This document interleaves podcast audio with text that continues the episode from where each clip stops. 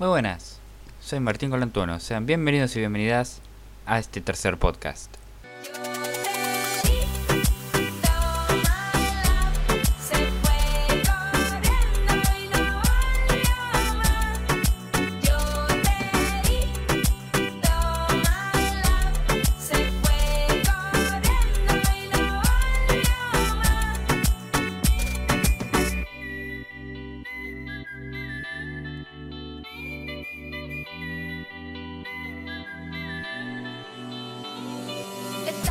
Bien, y vamos a comenzar con lo más importante del deporte en estos últimos días. Arrancamos con la Copa Superliga, cuarto de final. Se definieron los dos primeros semifinalistas del torneo. Primero Racing, que jugaba en el cilindro, fue victoria 2 a 1 ante Tigre, el Tigre de Pipo. Pero con el gol de Pérez Acuña, ese 1 de Tigre sobre el final del encuentro, le permitió pasar al equipo lamentablemente descendido a las semifinales de la Copa de la Superliga tras la victoria que había obtenido Tigre 2 a 0 en, el, en, victoria jugando como local. Ese gol en el cilindro le dio el pase a las semifinales. También jugó River, el equipo de Gallardo que había perdido 3 a 0 en Tucumán, la ida ante el decano Atlético Tucumán. Fue victoria del Millonario 4 a 1, pero ese gol Atlético eh, hecho por Toledo le dio la victoria y el pase Atlético Tucumán a las semifinales. Un River se vio ayer arrollador el equipo de Gallardo que no paró de buscar el gol por eh, todas las vías en las que pudo. No lo encontró, tuvo tres palos. Eh, Gallardo, o sea, Gallardo no, el equipo de Gallardo River Plate no pudo ser. Así que Atlético está, eliminó a River nada más y nada menos y está en semifinales ante Tigre. Este jueves hay dos eh, cuartos de final más, otros dos partidos de vuelta. Se enfrentarán a, Gimnasia y Argentinos en el Bosque y luego por la noche en la Bombonera Boca contra Vélez.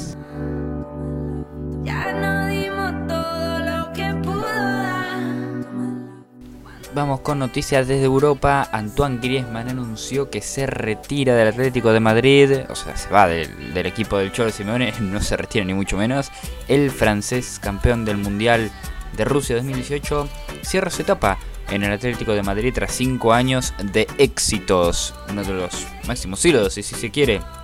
En el último tiempo del equipo colchonero se marcharía y, y sus posibles destinos son el Barcelona, o el Paris Saint Germain, que por su parte también el equipo francés se dice que estaría preparando una oferta de 210 millones de euros para traerse a su club a tres figuras del Madrid, Gareth Bale, Isco Alarcón y Tony Cross.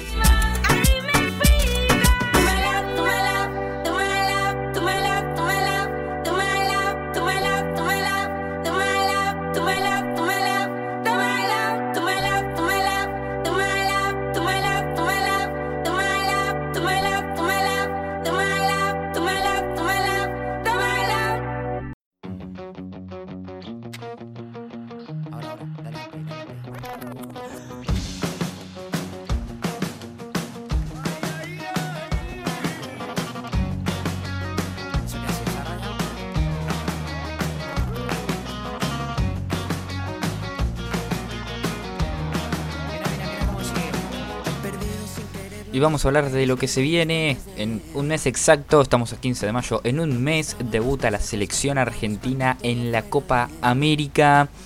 Se confirmó, antes que nada, se confirmó un amistoso contra Nicaragua como despedida de la selección el 7 de junio en la ciudad de San Juan. Se va a jugar Argentina-Nicaragua previo a la Copa América. Ahora sí, vamos a hablar de lo que venía a hablar de Scaloni y su lista en un principio se dijo que iba a dar los 23 nombres de una que iban a jugar la Copa América, pero al final se decantó por eh, hacer la preselección que se hace siempre de 40 jugadores antes de achicar la plantilla. ¿Quiénes van a estar ahí dentro? En principio los cuatro arqueros estarían que estaban en duda. Eh, estarían eh, Armani y Andrada, que son fijas ya para la Copa América, y estarían Muso y Marchesín, si no me equivoco. Después en la defensa van a estar lo de siempre, Sarabia, va a estar Mercado, va a estar Otamendi, va a estar Pesela, va a estar Funes Mori, va a estar Kahneman, va a estar Teclofico, va a estar Acuña, va a estar Foyd. Después, por la mitad de la cancha, eh, Locheso y Paredes son fijas a la Copa América. Ezequiel Palacios, el chico de River, probablemente también.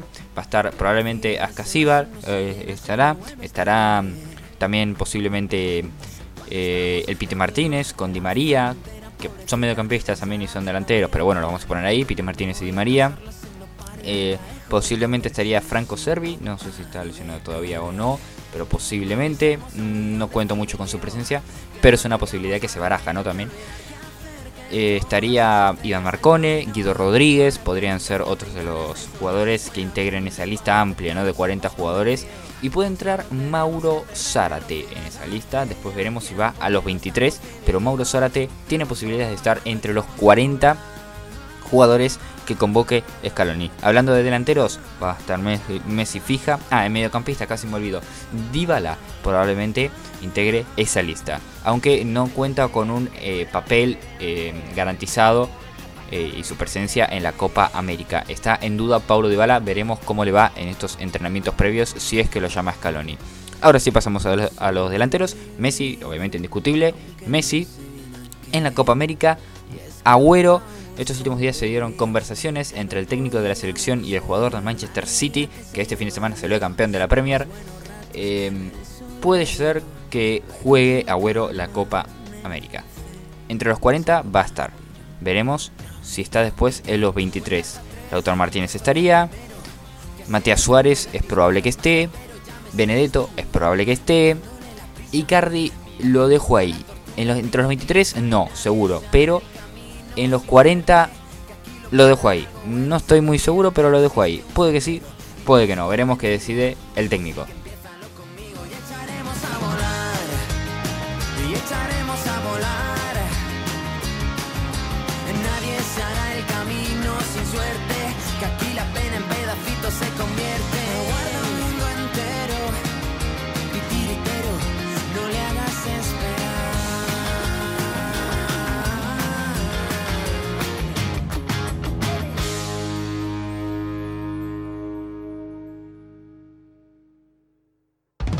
What's the trick?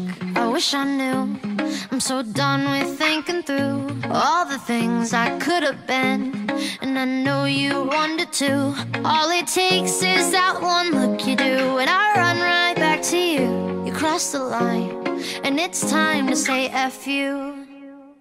What's the point bueno, ahora vamos a hablar de un club que deslumbró a todos los hinchas del fútbol, que nos daba gusto ver jugar a este equipo Sí, estamos hablando del Ajax de Ámsterdam. Esta temporada que enamoró a todos con su gran juego en todos sus aspectos. Juega muy bien el equipo de Eric Ten Hag, que eh, se consagró el último fin de semana campeón virtual de su liga. ¿Por qué virtual?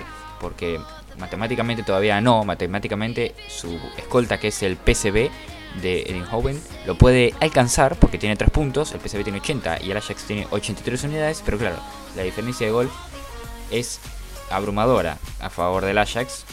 Entonces es virtualmente campeón porque el PSV es imposible que haga tantos goles en un solo partido y que el Ajax pierda por varios goles también. Entonces es virtualmente campeón, una fecha sola queda de la Liga de Holanda, así que Ajax enhorabuena por el campeonato, doblete para el equipo holandés, ¿eh? Liga de su país y Copa de su país, le faltó la Champions que tuvo a una jugada de llegar a la final el, héroe de la noche ese día fue Lucas Moura, el brasilero, estaba iluminado. El Tottenham en esos segundos 45 minutos de semifinal hizo la, eh, protagonizó una remontada, la verdad que histórica. En 45 minutos dar vuelta un 3-0 en un global. 3-0 en 45 minutos para estar 3-3 y pasar a la final contra Liverpool. Final inglesa en Champions y final inglesa en Europa League. Eh, Chelsea y Arsenal. Eh, final inglesa en los dos máximos torneos de Europa a nivel clubes. La verdad que el fútbol inglés está ganando un lugar de prestigio en, el mundo del fútbol. Está, la verdad, un progreso enorme, una liga muy competitiva. Así que el fútbol inglés está en lo más alto. Veremos si se traslada todo esto a su selección, ¿no? Que algo se vio en el Mundial de Rusia, pero todavía falta en la selección, todavía le falta esa pizca de competitividad que, tiene, que tienen los clubes de su país. Y ya que estamos hablando de Inglaterra, vamos a hablar de la Premier League, ¿no? Porque hubo un campañón de dos equipos en la Premier. El Liverpool terminó con 97 puntos en la Premier. Pero ¿qué pasó? No fue campeón. No fue campeón. Salió campeón el Manchester City con un punto más, eso sí, 98. Pero el Liverpool hizo una campaña de recontra campeón y no pudo levantar el trofeo porque lo levantó el equipo de Guardiola. Que decimos, eh, los equipos donde está Guardiola juegan bien y salen campeón siempre. Guardiola tiene el doble casi de títulos que, que años de carrera. Es impresionante lo que tiene el entrenador español que hizo del City un equipo muy ganador. Lo acostumbró a, jugar bien y, a ganar Premiers. Eh, por el momento no ganó ninguna Champions. Se quedó ahí a las puertas. Tuvo la, remontada del Tottenham en cuartos de final. Que quien te decía que capaz que llegaba a la final el City, ¿no? El Tottenham eliminó al City y llegó a la final. Capaz que si el City eliminaba al Tottenham, llegaba a la final. No se sabe, bueno, esto es fútbol, ¿no? No se puede hacer este tipo de obviedades porque nunca se sabe. Los partidos se deben jugar. Pero bueno, el City campeón de Premier con 98 unidades. Eh, y eso que el último partido, el decisivo, lo arrancó perdiendo contra Brighton. Pero bueno, lo empató rápidamente. Lo de vuelta 4-1 fue victoria de, los Citizens. El Liverpool por su parte hizo lo propio ante Wolverhampton. Le ganó 2 eh, a 0. Pero no fue suficiente porque el City ganó. El City tenía que perder o empatar y ganó. Eso sí, el Liverpool en toda la Premier perdió un solo partido de 38. Ganó 30, empató 7 y perdió 1. Campaña de, campeón. Lo que pasa es que el City es el City y está Guardiola. Pero lo que hacen Guardiola y Klopp con sus equipos es digno de admirar.